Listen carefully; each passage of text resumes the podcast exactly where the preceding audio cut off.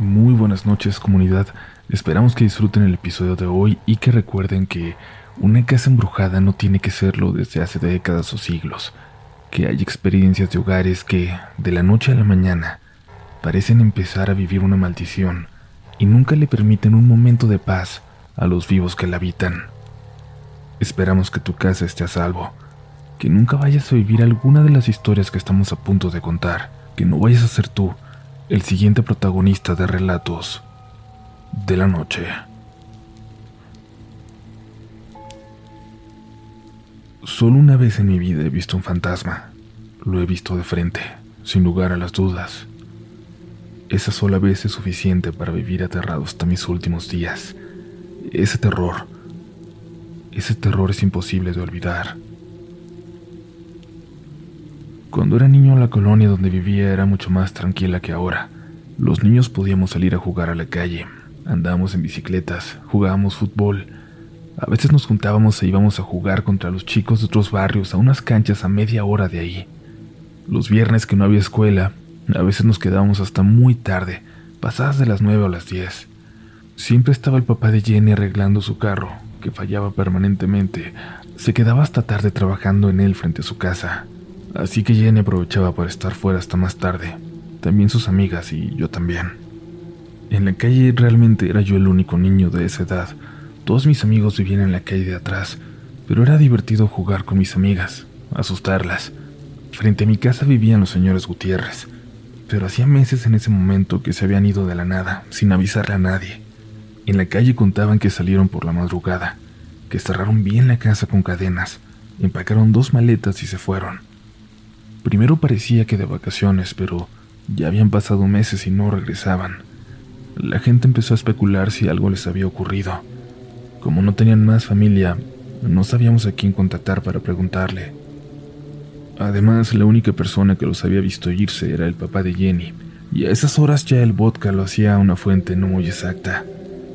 Él aseguraba que hasta saludó al señor Gutiérrez y que éste no respondió el saludo. Solo subió al carro y aceleró. Pero su casa no era la interesante, sino la que estaba al lado. De ahí se contaban historias. Una casa de tres niveles abandonada de la cual se empezaban a esparcir leyendas por todo el barrio. Había chicos más grandes que iban de lejos para explorarla y siempre salían corriendo asustados de ahí. Adolescentes más que nada. Y a pesar de que yo podía verla desde mi ventana, no pensaba en atreverme a entrar. A esa edad, a los once, ni siquiera me lo imaginaba y solo veía a los más grandes salir corriendo de ahí dos o tres veces a la semana. Pero en una de esas noches de juegos en los que al final solo quedábamos Jenny, Sandra, Ariana y yo, empezamos a discutir sobre cuándo entraríamos nosotros finalmente a aquella casa, cuándo la conoceríamos por dentro, cuándo seríamos parte de la leyenda. El papá de Jenny arreglaba el carro, estaba distraído, revisando el motor por debajo, y envalentonado yo por ser el único hombre y tratando de impresionarlas, les dije que yo iba a entrar, que esa era mi noche. Dijeron que ellas también se atreverían, pero no subirían hasta el tercer piso. De ahí todos salían gritando. Solo querían entrar, solo querían ver la casa por dentro. Buscamos el trozo de madera que se podía mover y por el que apenas cabíamos. Sin decir nada, sin avisarle a nadie, atravesamos el patio corriendo para llegar hasta una ventana sin vidrio en la parte de atrás. Por ahí nos habían dicho que se podía entrar. Por ahí lo hacían todos. De verdad que aquello sí parecía una casa embrujada salida de una película. Exploramos un poco y cuando vi la escalera, no me contuve. Voy a subir, les dije. Ahorita les aviso si pueden seguirme.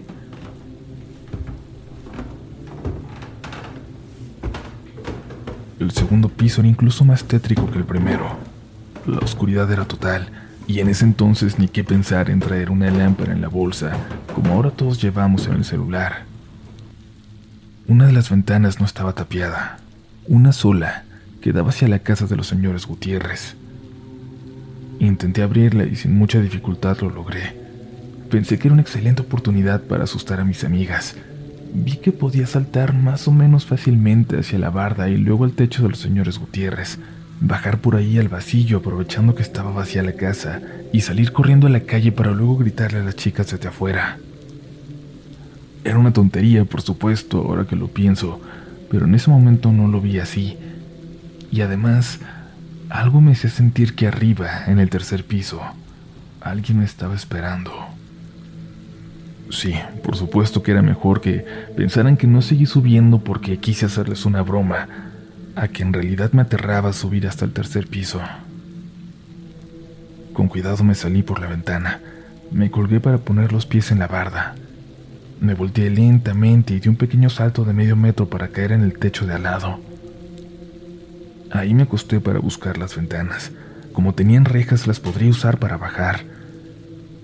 Bajé un pie con cuidado intentando sentir la reja para poder bajar al pasillo. Por fin lo sentí. Bajé el otro pie y luego los brazos para bajar por la ventana. Cuando estuve de frente a la ventana, vi a un centímetro de mí por dentro la cara de la señora Gutiérrez llorando, llorando sangre.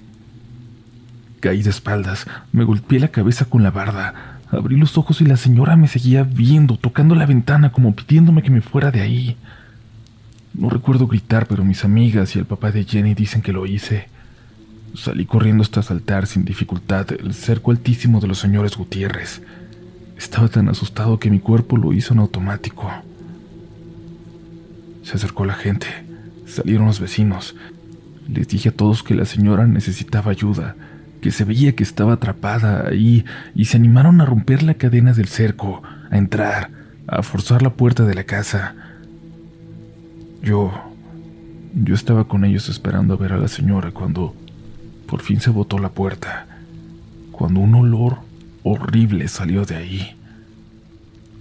Horas más tarde, cuando sacaban el cuerpo de la señora Gutiérrez, muerta hacía meses, un policía me preguntaba una y otra vez si estaba seguro de que era ella la persona que había visto en la ventana. Le dije una y otra vez que sí. En la calle, en el barrio, ahora sabíamos que sí había una casa embrujada ahí, aunque no era la que creíamos. Solo una vez en la vida he visto un fantasma. Lo he visto de frente, sin lugar a las dudas. Esa sola vez es suficiente para vivir aterrado hasta mis últimos días. Ese terror, ese terror en los ojos de aquel fantasma, es imposible de olvidar. Esperamos que sigas aquí, que estés sobreviviendo este episodio, que lo estés escuchando de noche, en la oscuridad de tu habitación o de un camino solitario si no es mucho pedir. Pero cuéntanos en nuestras redes cómo escuchas Relatos de la Noche. Estamos en todas partes como RDLN Oficial. Por lo pronto, ¿qué fue ese ruido? ¿Fue allá o fue aquí? Bueno, seguramente no es nada. No te preocupes. Como te decía, es momento de continuar con las historias de esta noche. Si escuchas algo más, por favor no vayas a investigar. No persigas sombras. Sigue escuchando este episodio. Sigue escuchando relatos de la noche.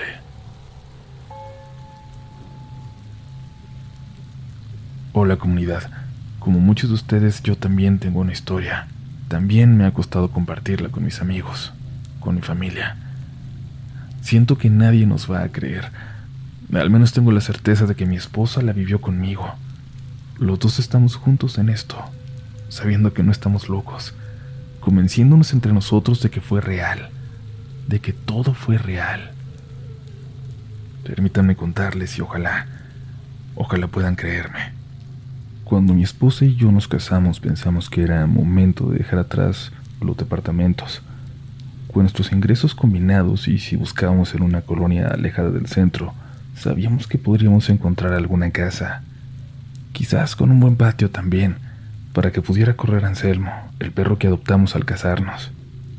Buscamos por un tiempo y eventualmente encontramos el lugar ideal, incluso de dos pisos, con una recámara extra que nos hacía pensar que podía ser usada si algún bebé llegaba en el camino. En aquel entonces pedí unos días de trabajo desde casa para poder ir terminando de decorar en los ratos libres, de reparar, de hacer todas esas cosas que se necesitaban, instalar muebles y demás. La casa necesitaba muchas reparaciones, razón por la cual pensamos que era una renta tan asequible. y mi esposa tenía mucho trabajo. Salía temprano de la casa y regresaba hasta muy tarde todos los días. Yo trabajaba en mis códigos, hacía algo en la casa, programaba, me tomaba un descanso y luego seguía con mi trabajo. Así pasaba todos los días hasta que llegaba mi esposa a la casa y ella me forzaba a descansar. Pero en aquella soledad, en esos días largos en esa casa, había algo que empezaba a llamarme mucho la atención. Algo, un sonido, que primero escuchaba a lo lejos y luego me di cuenta de que provenía del patio de atrás.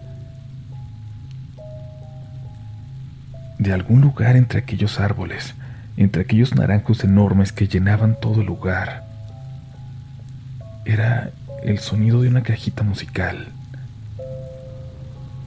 Yo me asomaba por la ventana y sabía que estaba allá afuera, en algún lugar, pero no podía identificar dónde. No me gustaba para nada la señal de que aquel sonido llegaba justo cuando caía la noche, y lo escuché tantos días que dejé de pensar que era una casualidad. A la tercera noche me atreví a salir a buscarlo, a caminar en la oscuridad del patio, entre los árboles, pero no lo pude encontrar. Por la parte de atrás el terreno colindaba con un edificio de una altura de dos pisos o más. Era un muro enorme, una fábrica de muebles que parecía abandonada porque no había ruido. Solo tenía dos ventanas casi junto al techo y sentía que era imposible que aquel sonido viniera desde ahí. Le di la vuelta a la cuadra una noche para ver la entrada de aquel lugar. Se veía que hacía meses que nadie se paraba por ahí. Solo quedaban algunos letreros que indicaban cuál era el giro de aquel lugar. Por alguna razón sentía que, que cada vez iba escuchando más y más cerca aquella música. Me contenía de contarle a mi esposa por dos razones. La primera era que me daba pena decirle que, que me aterraba aquel sonido que llegaba a casa todas las noches. La segunda era que ella me había contado de una mujer horrible que la visitaba muy seguido en las madrugadas, el tiempo que ella vivió en casa de su abuela. Estaba segura de que aquella casa estaba embrujada y le aterraba ir. Le aterraba solamente pasarse por enfrente. Y yo no quería que ella tuviera alguna opinión así sobre este lugar, sobre esa casa en la que estábamos empezando a formar nuestro hogar.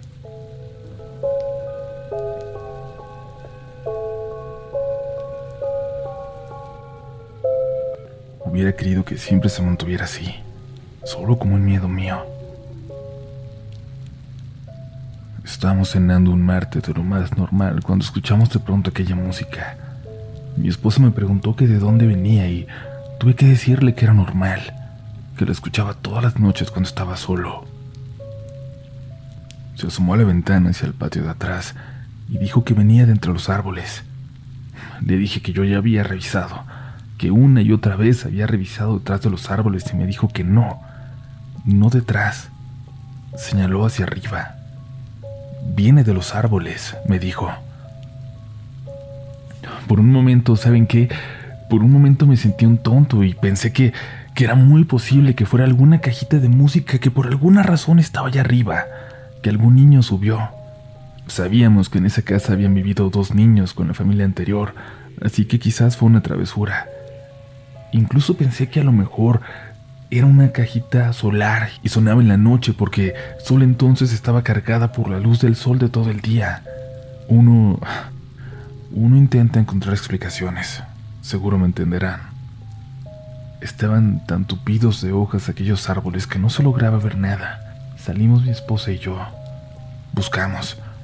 Intentamos identificar de dónde venía aquel sonido los árboles estaban a la altura del segundo piso de la casa.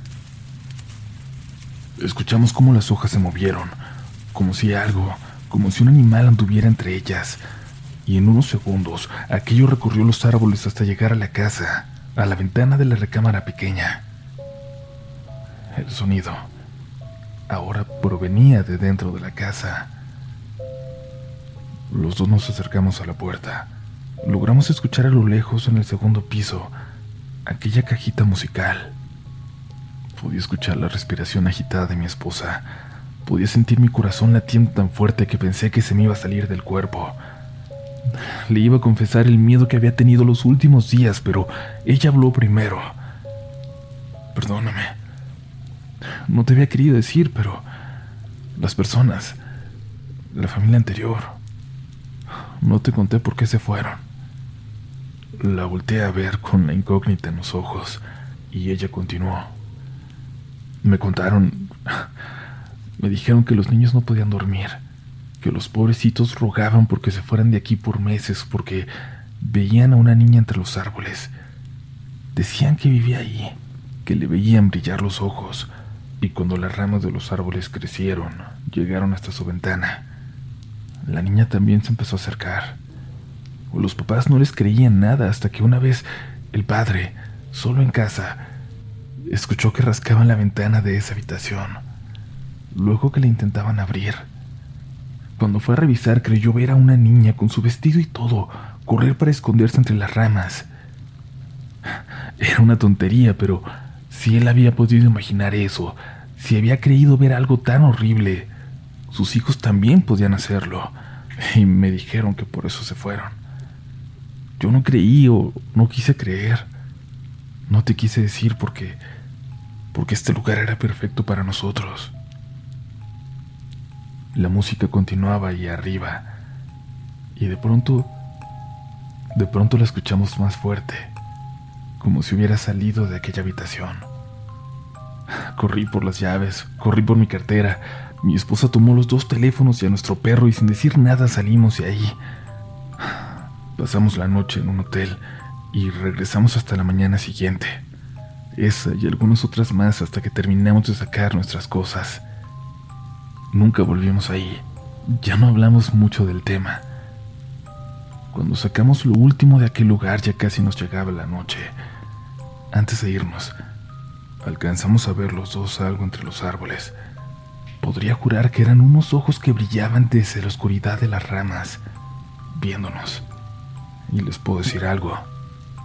Nunca había sentido tanto odio en una mirada. Antes de irnos, comunidad, queremos hacer una invitación. Hace poco seguramente recordarán, publicamos una historia protagonizada por Mar, la historia de una bruja, podríamos llamarle, que hacía un maleficio a una chica en la comunidad. Lo interesante del caso es que aprovechaban en la historia para hacerle una advertencia a Mar porque ella también escucha relatos de la noche. Así que queremos aprovechar nosotros, si estás escuchando Mer, para invitarte a que nos cuentes tu historia, si decides hacerlo claro. El resto de la comunidad la quiere escuchar. ¿Es real lo que estás haciendo? ¿Fuiste una víctima más en esta historia? No sé, hay muchas preguntas que ha hecho la gente y ojalá que nos puedas escribir tu relato. Nos escuchamos muy pronto en una nueva edición de Relatos de la Noche.